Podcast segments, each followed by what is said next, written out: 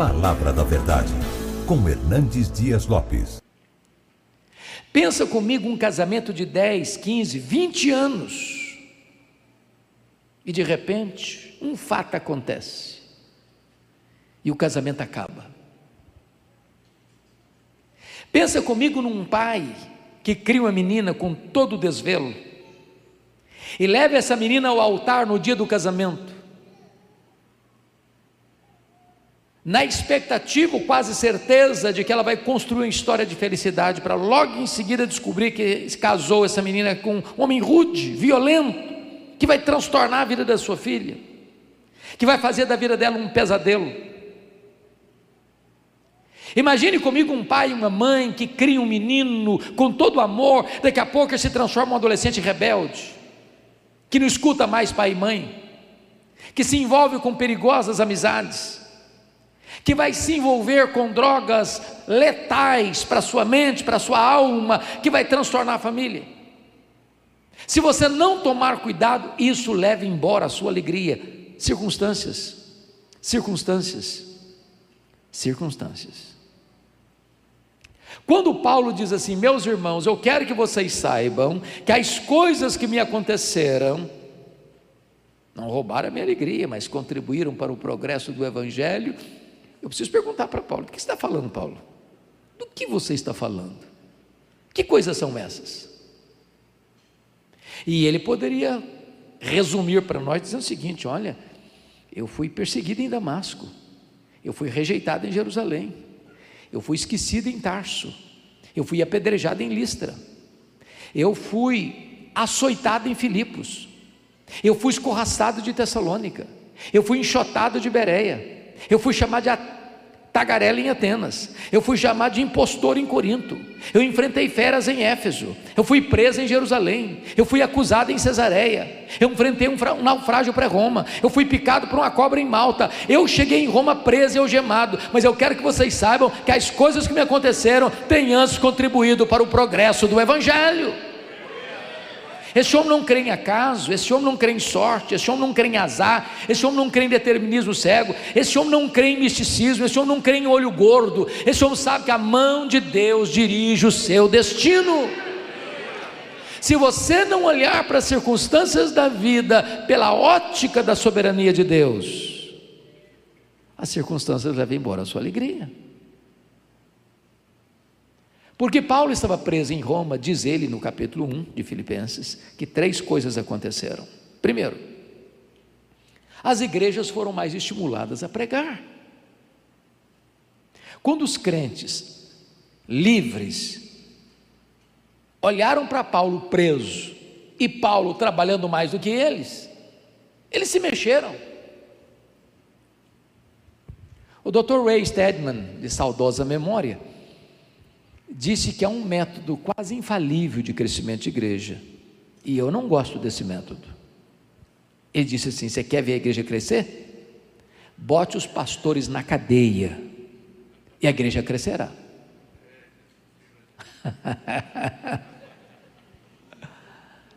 Porque Paulo estava preso, diz ele, toda a guarda pretoriana tomou conhecimento das minhas cadeias em Cristo. A pergunta é: o que era a guarda pretoriana? A guarda pretoriana era a guarda de elite do imperador romano. Eram 16 mil soldados da mais alta patente do império. Era gente que trafegava no, pelos corredores do palácio e tinha influência política no império. Se Paulo estivesse solto, ele jamais teria alcançado a alta classe militar do império de Roma do Império Romano. Quis a providência carrancuda, mas com a face sorridente de Deus, que o maior evangelista da igreja fosse colocado lá dentro do palácio de Nero. E como ele era um prisioneiro sob a égide do imperador, todo dia tinha um soldado algemado com ele. Três turnos por dia, durante dois anos. E o que que Paulo fez? Evangelho neles, evangelho neles, evangelho neles. O cara não podia nem fugir, estava algemado com ele. Eu chamo isso de conspiração divina. Nero não sabia disso, mas Deus o havia constituído em presidente das missões estrangeiras do império, porque tinha colocado lá dentro do palácio o maior evangelista e diante desse o auditório. Depois de dois anos, toda a guarda pretoriana estava evangelizada. E ele escreve no capítulo 4, 22 assim: Os santos vos saúdam, especialmente os da casa de César. Porque Paulo estava preso e não podia visitar as igrejas. O que, é que foi fazer então? Começou a escrever cartas. As cartas da primeira prisão: Efésios, Filipenses, Colossenses, Filemon. Se Paulo estivesse solto, talvez nós não teríamos essas joias preciosas na nossa Bíblia.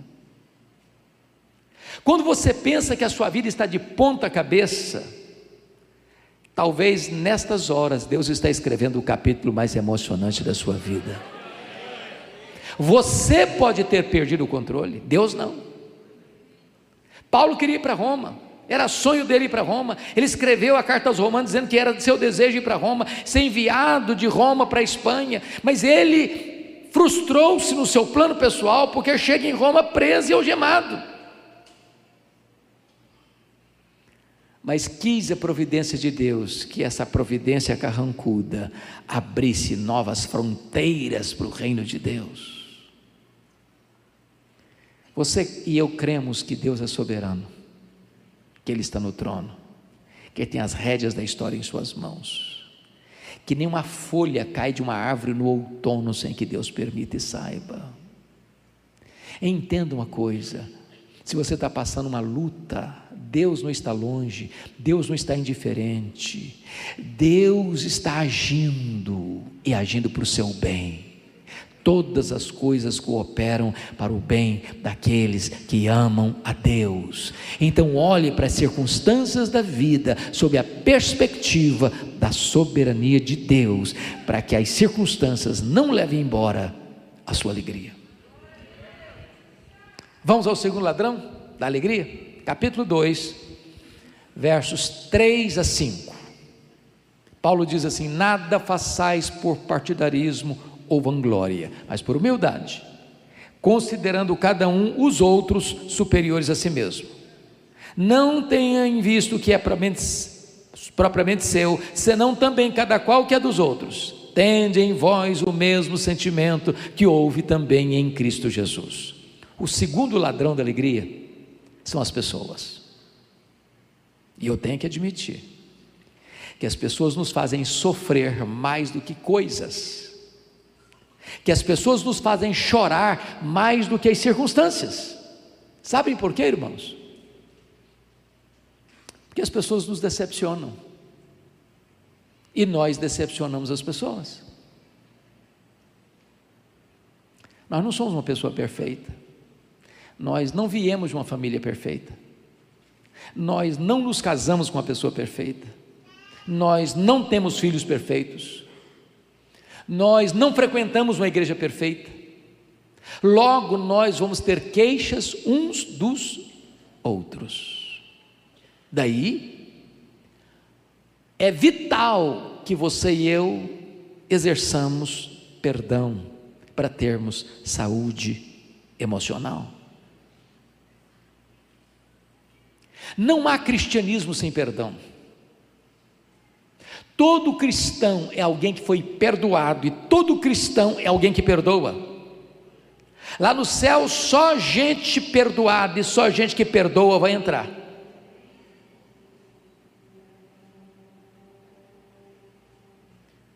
Se você não perdoar, diz a Bíblia, você não pode orar. Se você não perdoar, você não pode adorar. Se você não perdoar, você não pode trazer sua oferta ao altar. Se você não perdoar, você não pode ser perdoado. Se você não perdoar, você é entregue aos verdugos da consciência, aos flageladores da alma, você não tem paz. Agora, perdoar não é fácil, não. Ninguém perdoa porque uma pessoa amável, bem educada, bem formada. Não, não, perdão é obra da graça. Não é fácil. Pastor Telmo, talvez de muitas dores, das muitas dores que eu já senti, a mais profunda aconteceu no dia 2 de agosto de 1982. Eu era pastor em Bragança Paulista, no interior de São Paulo, começando o meu pastorado. O meu irmão, eu sou filho caçula, o meu irmão acima de mim tinha feito 27 anos no dia anterior, dia 1 No dia 2, ele foi brutalmente assassinado pelo primo primeiro da sua esposa, com 11 golpes de faca, todos mortais. Gente criada conosco.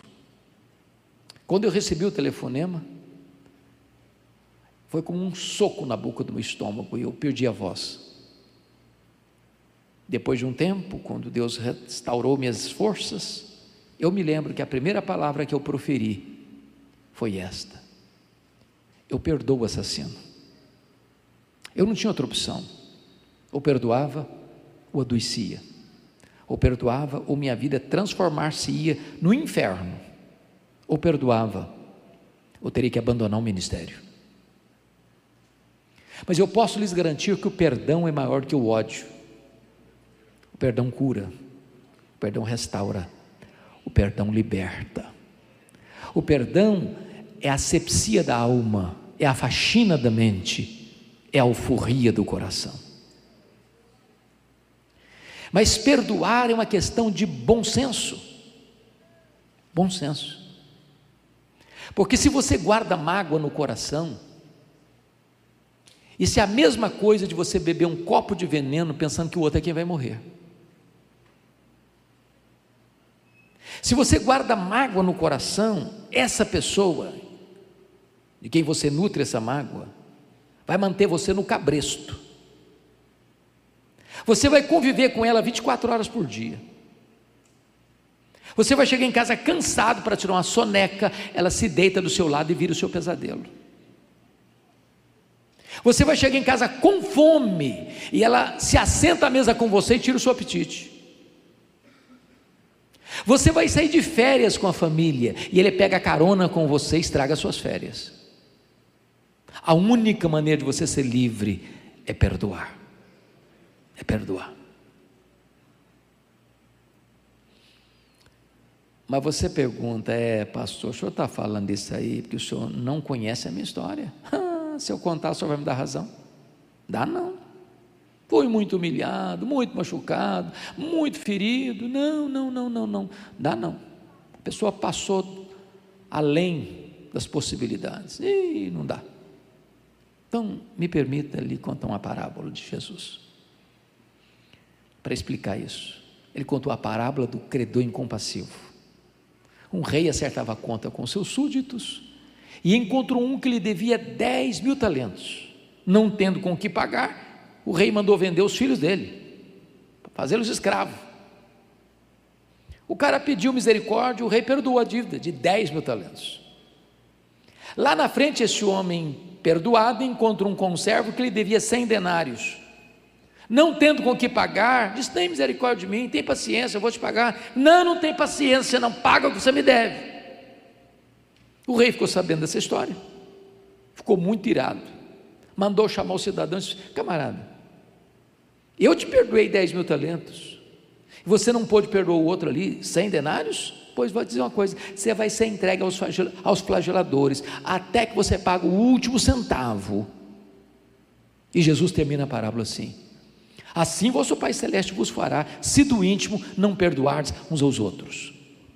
A parábola terminou e eu não entendi quase nada. Quase nada. Eu não sei quanto vale 10 mil talentos. Eu também não sei quanto vale 100 denários. Essa moeda não é a minha. Eu não sei que negócio é esse.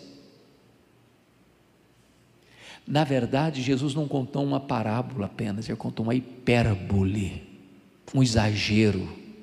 Ninguém podia dever 10 mil talentos no primeiro século, ninguém.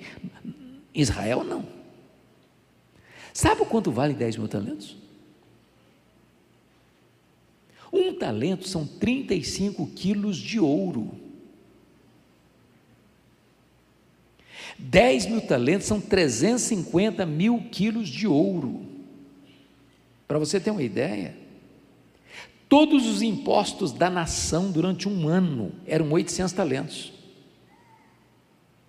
10 mil talentos eram os impostos da nação durante 13 anos. Naquela época, para um homem, o salário de um homem era um denário por dia. Para um cidadão ganhando um denário por dia, juntar 10 mil talentos, ele tinha que trabalhar 150 mil anos. Conclusão: a dívida dele era o quê? Impagável.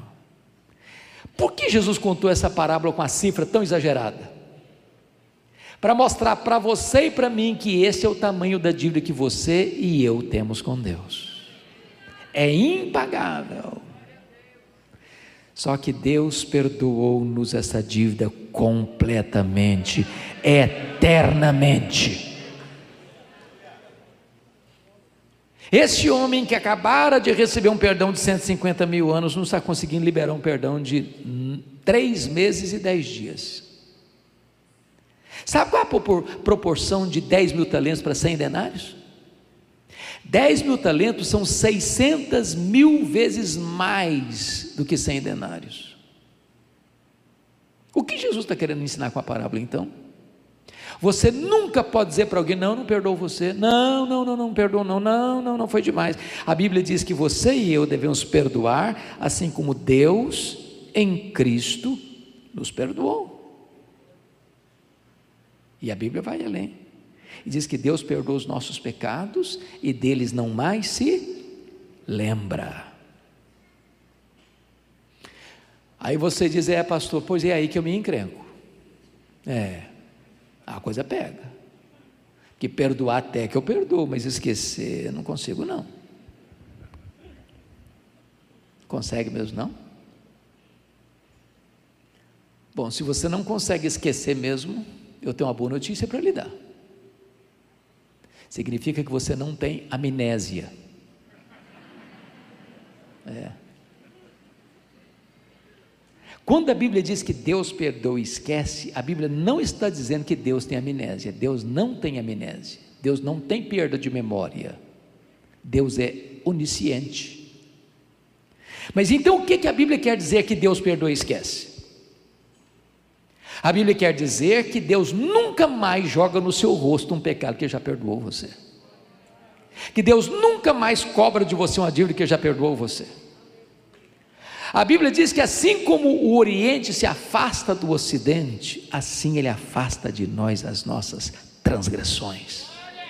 Ele joga para trás das suas costas o nosso pecado e desfaz o nosso pecado com uma névoa e joga os nossos pecados nas profundezas do mar. E Corre Tembu interpretando diz: e Deus ainda bota uma placa ali: é proibido pescar aqui.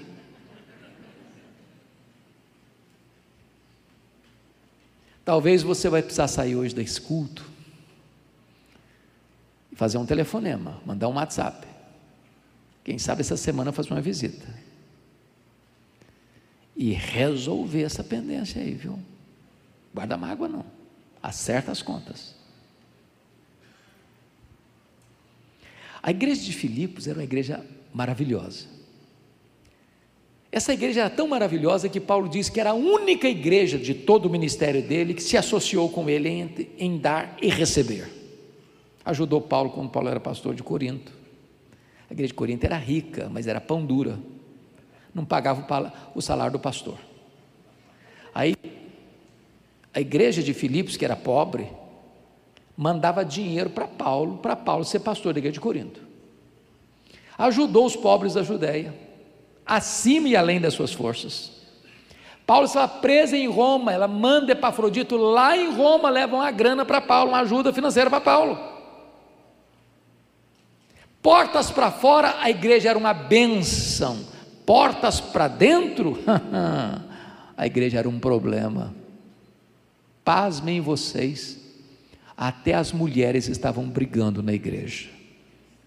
Irmãos, quando as mulheres começam a brigar, porque a coisa está feia capítulo 4, verso 2, Paulo diz assim: Rogo a Evódia, rogo a Cinti, que pensem concordemente no Senhor. As duas irmãs estavam brigadas dentro da igreja. Tinha gente na igreja trabalhando desde que ele aparecesse. Vanglória.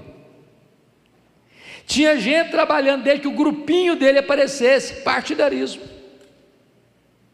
Tinha gente narcisista dentro da igreja, só pensava nele mesmo e não no que era dos outros.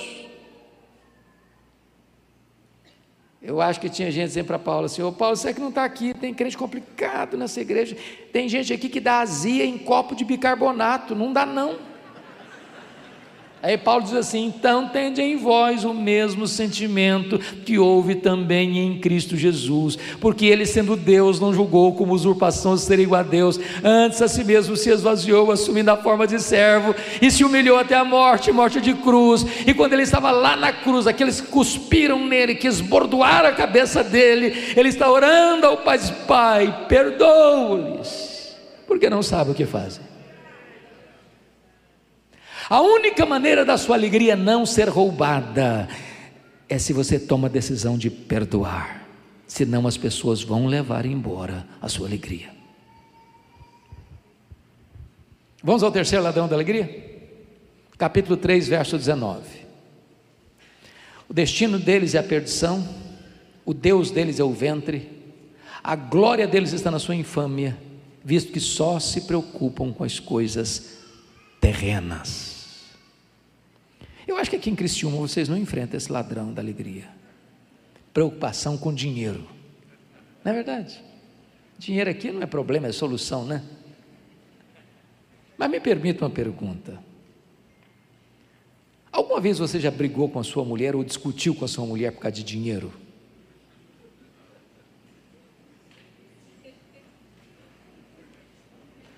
Alguma vez você já discutiu com seu marido por causa de dinheiro? Vocês são crentes assim, cinco estrelas, não acontece isso, não é verdade? Porque se você falar para mim que nunca, eu vou duvidar da sua honestidade. As pessoas discutem por causa de dinheiro. Porque tem dinheiro, porque não tem dinheiro, porque tem muito dinheiro, porque tem pouco dinheiro. Sempre discutem. O dinheiro é o maior pomo de discórdia e discussão dentro das famílias hoje. Até porque dinheiro é mais do que uma moeda. Dinheiro é uma entidade, dinheiro é um espírito. Dinheiro é mamon. A única entidade que Jesus chamou de Senhor não foi César, não foi o diabo, não foi o mundo, foi dinheiro. Ninguém pode servir a dois senhores, a Deus ou as riquezas. E as riquezas? Dinheiro é o ídolo mais adorado nessa geração é o maior feitor de escravos dessa geração.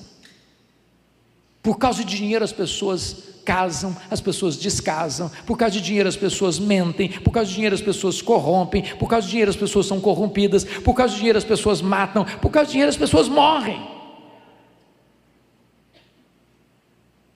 O grande problema é que algumas pessoas só se preocupam com as coisas terrenas. Elas levantam de madrugada, elas vão dormir tarde, elas comem penosamente o pão que granjeiam, elas não têm tempo para Deus, elas não têm tempo para a família, elas não têm tempo para o cônjuge, elas não têm tempo para os filhos, elas não têm tempo para a igreja, elas não têm tempo para nada, porque só se preocupam com as coisas terrenas.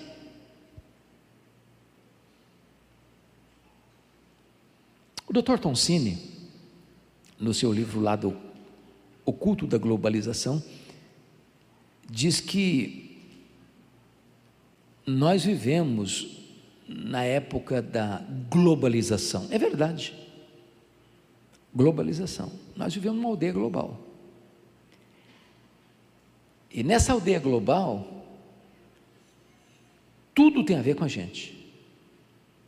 Por exemplo, 2008, o mercado imobiliário americano estourou a bolha e atingiu o mundo inteiro. Não só a América, mas o mundo inteiro. Porque nós vivemos numa economia global. E nessa economia global, diz Toncini, que mais de 50% da riqueza do planeta está nas mãos de pouco mais de 100 empresas particulares. Por exemplo, a Toyota é mais rica do que a África do Sul. A GM é mais rica do que a Noruega. O Walmart é mais rico do que mais de dezenas de nações. O grande problema é que nessa economia globalizada, as empresas querem mais do seu tempo e mais do seu dinheiro. Se você vai se arrebentar, isso não interessa para eles. O que importa é que essa máquina não pode parar de girar. E para essa máquina girar, você tem que consumir mais. E nós entramos de cabeça no consumismo. Eu explico. Na década de 50, alguns já tinham nascido aqui, nós consumíamos cinco vezes menos do que consumimos hoje. Não éramos menos felizes por isso. Eu não sirvo de referência porque eu fui criado na roça, pastor Telmo. E que me lembro, claro, eu só tive um brinquedo comprado em loja, um só, um carrinho de plástico. Mas garanto a vocês que nunca tive crise existencial por isso. Hoje, quando a criança nasce, via de regra, ela já tem mais brinquedo que consegue brincar a vida inteira. Se dá um brinquedo para uma criança hoje, ela brinca longas duas horas, encosta no canto, é sucata, que é outro. E se você não der, ela entra em crise emocional, tem que levar para o psicólogo.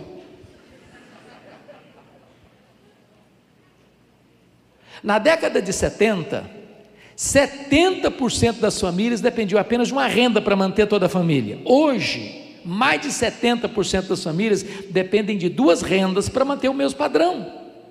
Ou seja, o luxo do ontem tornou-se necessidade do hoje. Eu tenho um amigo que tem três mulheres. Obviamente, a esposa e as duas filhas. Não pensem mal do meu amigo, por favor. É, que é isso. Ele é gente boa. Num dia de casamento, elas disseram assim para ele: temos que comprar sapatos novos. É claro, mas quem duvida disso? Casamento é novo, top do bottom, não é isso? Mas antes de ir para a loja comprar, ele disse assim: vamos dar uma olhadinha no que nós já temos? Abriu um mega power armário contou 151 pares de sapatos. Tinha que comprar mais. Como é que você chama isso? Consumismo. Então vou lhe dar uma definição de consumismo. Consumismo é quando você compra o que você não precisa, às vezes com dinheiro que você não tem, para impressionar pessoas que você não conhece. O grande problema é que algumas pessoas só se preocupam com coisas terrenas. Jesus foi categórico em afirmar que a vida de um homem não consiste na abundância de bens que ele possui. Isso levou John Rockefeller, foi o primeiro bilionário do mundo, a dizer que o homem mais pobre que ele conhecia era o homem que só tinha dinheiro. Talvez, irmãos, as pessoas mais felizes são aquelas que chegam em casa cheirando graxa e com um bom prato de arroz com feijão e dormem a noite toda bem dormida. Quando esse primeiro bilionário do mundo morreu, o Rockefeller, um curioso foi ao cemitério com a pergunta de algibeira para fazer ao contador do Rockefeller. E com muito jeitinho, ele foi se encostando, se encostando, chegou perto e perguntou assim: E aí, cara, me conta, quanto o doutor John Rockefeller deixou? O contador, muito espantado, disse: Você não sabe? Não me conta. Cara, ele deixou tudo, ele não levou nem um centavo. Não tem gaveta em caixão. Não tem caminhão de mudança e enterro. A Bíblia diz que você não trouxe nada e você não vai levar nada.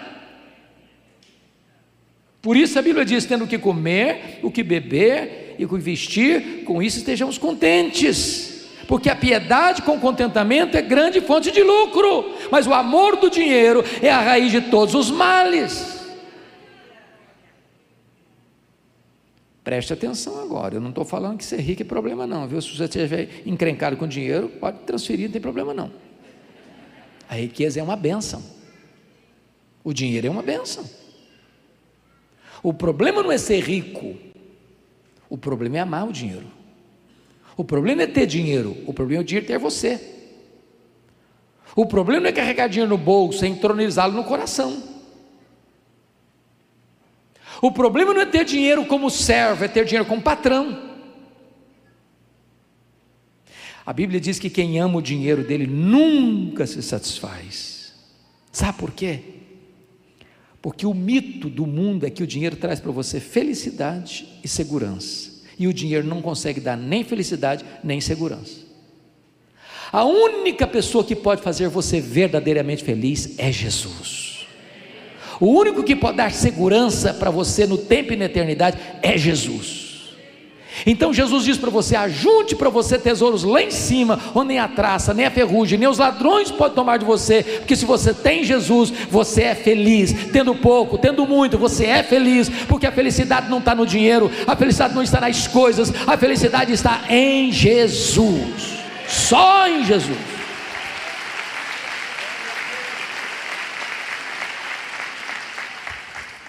Mas vamos ao último ladrão da alegria, por favor, capítulo 4, versos 6 e 7. Paulo diz assim: Não andeis ansiosos de coisa alguma, em tudo, porém, sejam conhecidas diante de Deus as vossas petições, pela oração e pela súplica, com ações de graças. E a paz de Deus, que excede todo entendimento, guardará o vosso coração e a vossa mente em Cristo Jesus. O quarto ladrão da alegria é a ansiedade. E me permita uma pergunta: Você conhece alguma pessoa ansiosa? Conhece? Já viu alguma pessoa ansiosa hoje? Já? Tem certeza? Vocês se olharam no espelho antes de vir para cá? Será que é tipo de pessoa fica roendo as unhas?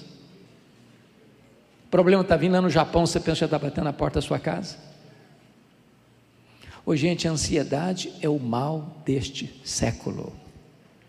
Atinge pessoas de todas as faixas etárias, de todos os estratos sociais e de todos os credos religiosos. Pasmem vocês, eu vou falar bem baixinho, porque tem criança aqui hoje, eu estou vendo algumas delas. Até as crianças estão ficando ansiosas. É. Hollywood fez uma pesquisa e descobriu que as crianças estão ansiosas porque elas gostam de filmes, de brinquedos e de jogos de ação. Se um dia você tiver coragem de assistir tudo dos programas infantis, eu lhe garanto que você não dorme de noite com a luz apagada. Eu gosto de brincar com as crianças. E um dia eu cheguei, tinha uma criança brincando assim no pátio. Eu me aproximei e falei: Filha, que vidona, hein? Ela voltou-se brava para mim. O senhor é que pensa. Coitadinha, estava estressada. É. Mas também, gente, criança de classe média é fogo, viu? Porque faz quatro anos e haja agenda para o coitadinho, viu? Haja agenda, uma mochila de cinco quilos nas costas e pau nele. E é prova, e é aula disso, e é aula daquilo, e é aula daquilo outro. Coitadinho, tem agenda, mas não. Dá para brincar, mas não. Eu fui pregar, pastor, poucos dias lá em São Paulo. Aí tinha uma menina de 10, pouco, já não era criança, mas uma menina de 11 anos, 10 para 11 anos. Ela estava lá desenhando uns negócios assim. Eu cheguei e falei: Ei, filho, como é que tá? Falei: Eu estou muito estressada. Eu falei: Como assim? Falei: Estou estressada, sim, senhor. Eu falei: Não é possível. 10 anos estressada. Sabe o que significa a palavra ansiedade no grego? Significa estrangulamento apertar o pescoço tira o oxigênio. Jesus foi claro e dizer o seguinte: a ansiedade é inútil, porque se você ficar muito ansioso mesmo, você não vai conseguir com isso acrescentar a sua história de vida. 5, 45 centímetros, um côvado. Aliás, ele é prejudicial. Porque você não melhora a sua capacidade de resolver os problemas possíveis de amanhã ficando ansioso hoje. Ao contrário, você perde as suas forças hoje. E mais, 70% dos assuntos que nos deixam ansiosos nunca vão acontecer. A gente sofre assim mesmo, desnecessariamente. Quando eu era seminarista, e faz tempo isso, lá em Campinas, eu levantei um dia de madrugada, pastor, para beber água. O bebedor ficava no corredor. E eu estou em pé por pé para não acordar ninguém. De repente eu olho a porta do quarto de um colega aberta. Eu olhei, ele estava chorando, mas chorando mesmo, convulsivamente. Aí eu entrei apressadamente, disse, o que, que aconteceu? Morreu alguém da sua família? Tem alguém doente? E eu chorando, eu estou com medo da minha mãe morrer. Eu falei, mas qual o problema dela? Em que hospital que ela está? Não, não, não, ela não está doente, não. Eu estou com medo de morrer um dia. Eu falei, cara, mas deixa sua mãe viver, homem. Tem 40 anos e essa mulher está viva até hoje. Ansiedade. Mas pior que esse, pastor, foi um dia uma mulher entrou no meu gabinete pastoral com uma menina de três anos no colo, chorando, não era criança chorando, a mãe chorando, chorando, chorando. O que, que aconteceu, mãe? Qual o problema? Eu estou com medo da minha filha crescer e não casar. Falei, mas nem cresceu ainda, meu Deus do céu. Ansiedade. Jesus foi além de o seguinte: ansiedade é incredulidade. Os gentios que não conhecem a Deus é que se preocupam com todas essas coisas, que comeremos, que beberemos, com que nos vestiremos. Mas vós deveis buscar em primeiro lugar o reino de Deus e a sua justiça, e as demais coisas vos serão acrescentadas. Bom, como é que resolve esse negócio de ansiedade? Como é que cura isso? Quer sair daqui livre hoje de ansiedade? Então vamos ver a receita que Paulo dá. Ele diz assim: não andeis ansiosos de alguma coisa. Foi isso que ele disse? Não. Não andeis ansiosos de coisa alguma. E o que é coisa alguma? É coisa alguma. Se botar a legenda, não está claro. Mas como é que resolve então? Em tudo, porém, sejam conhecidas diante de Deus as vossas petições, pela oração, pela súplica, com ações de graças. Entendamos isso. A palavra oração aí no grego é a mesma palavra adoração. Então ele está falando de três coisas. Você resolve a ansiedade quando você adora a Deus, quando você pede ou suplica, que é a mesma coisa, a Deus, e quando você dá graças a Deus. Agora, você sabia qual é a diferença entre adorar a Deus e dar graças a Deus?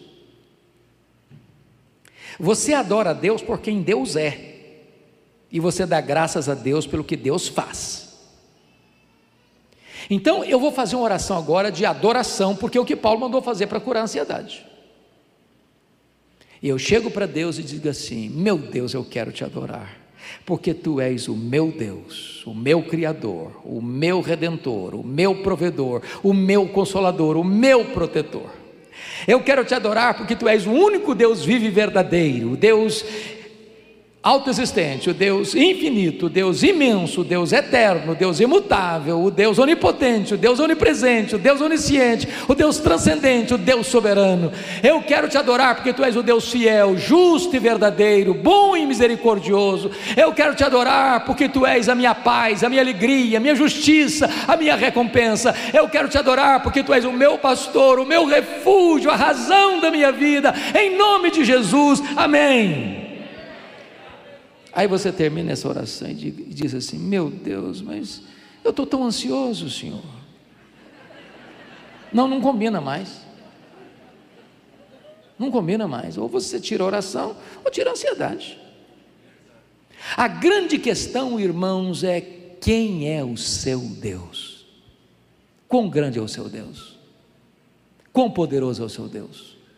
Quão magnífico é o seu Deus? Condigno de glória o seu Deus. O profeta Isaías diz que o seu Deus é aquele que mede as águas na concha da sua mão, é aquele que pesa o pó das montanhas em balança de precisão, é aquele que mede os céus a palmos, é aquele que espalha as estrelas no firmamento e por ser forte em força e grande em poder, quando a chama pelo nome, nenhuma só delas vem a faltar. O seu Deus é aquele que olha para as grandes e todas as nações da terra e considera todas elas como um pingo que cai num balde, como um pó numa balança de precisão, como um vácuo, como nada, como menos do que nada. Este é o seu Deus, este é o seu Pai, e Ele está dizendo para você: não andeis ansiosos de coisa alguma.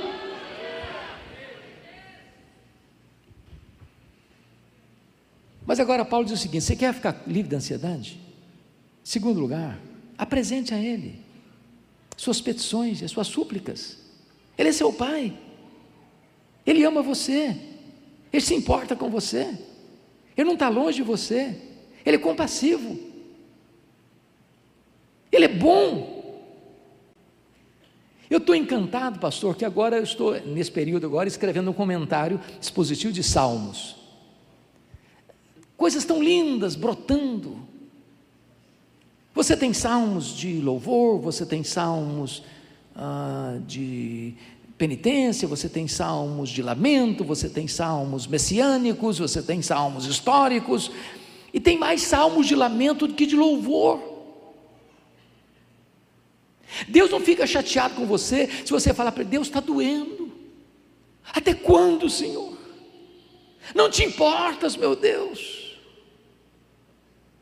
Ele sabe a sua dor, ele conhece as suas lágrimas, ele sente o pulsar da sua alma. Então chega para ele e diz: Pai, está aqui o teu filho. Eu estou pedindo, eu estou buscando, eu estou batendo. Oh meu Deus, olha para mim. Oh Senhor, até quando, Senhor? Volta o teu rosto para mim, tem misericórdia de mim. Volta o teu rosto para mim, tem misericórdia de mim. Você pode falar com ele, você pode apresentar as suas queixas a ele, você pode apresentar a sua dor para ele, você pode apresentar a sua necessidade para ele. Ele é seu pai. Se você que é pai, como eu, e somos maus, sabemos dar boas dádivas aos nossos filhos, quanto mais o nosso Pai Celeste dará o Espírito Santo àqueles que o buscam. Peça a Ele, peça a Ele, e Ele vai atender você.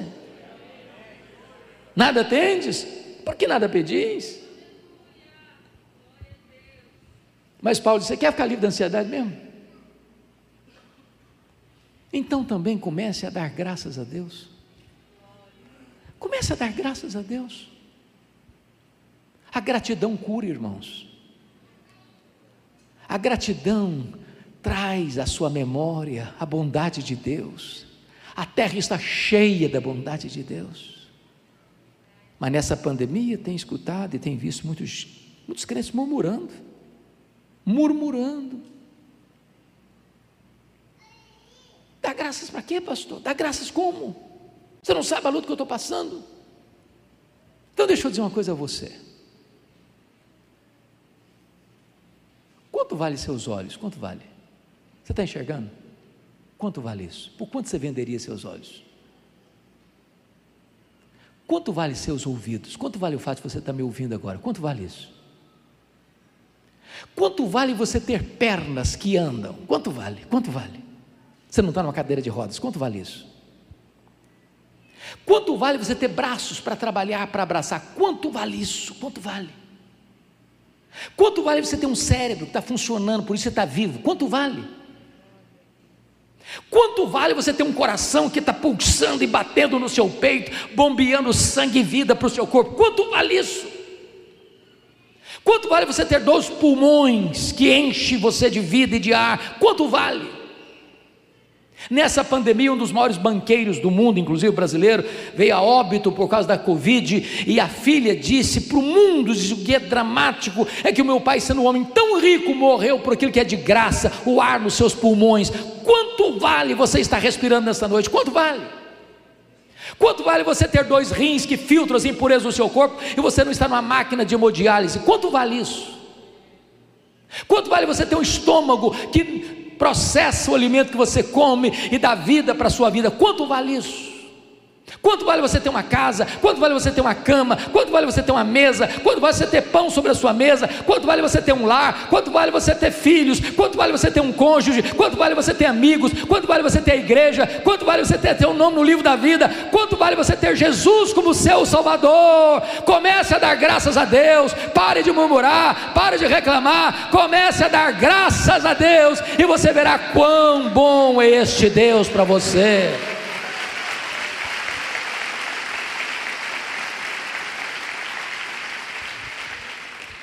E Paulo diz que depois disto, a ansiedade tem que ir embora, sabe por quê?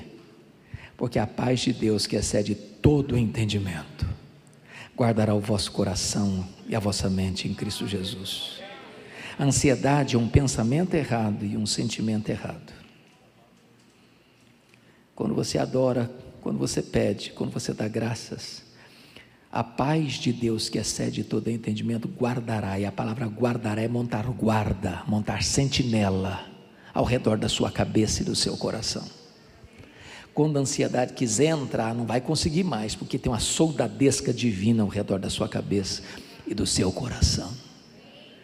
É por isso que Paulo podia dizer de dentro de uma cadeia: alegrai-vos sempre no Senhor. Outra vez digo: alegrai-vos. Então, eu quero terminar.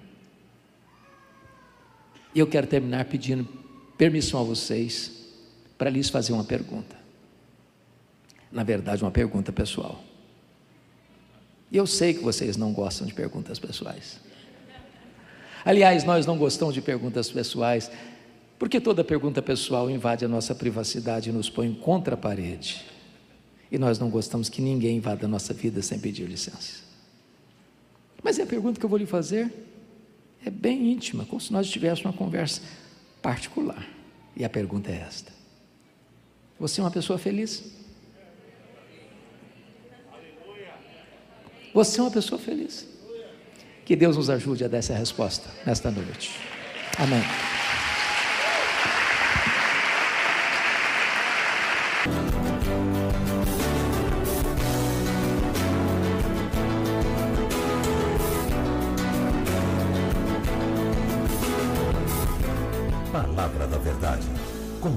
Hernandes Dias Lopes.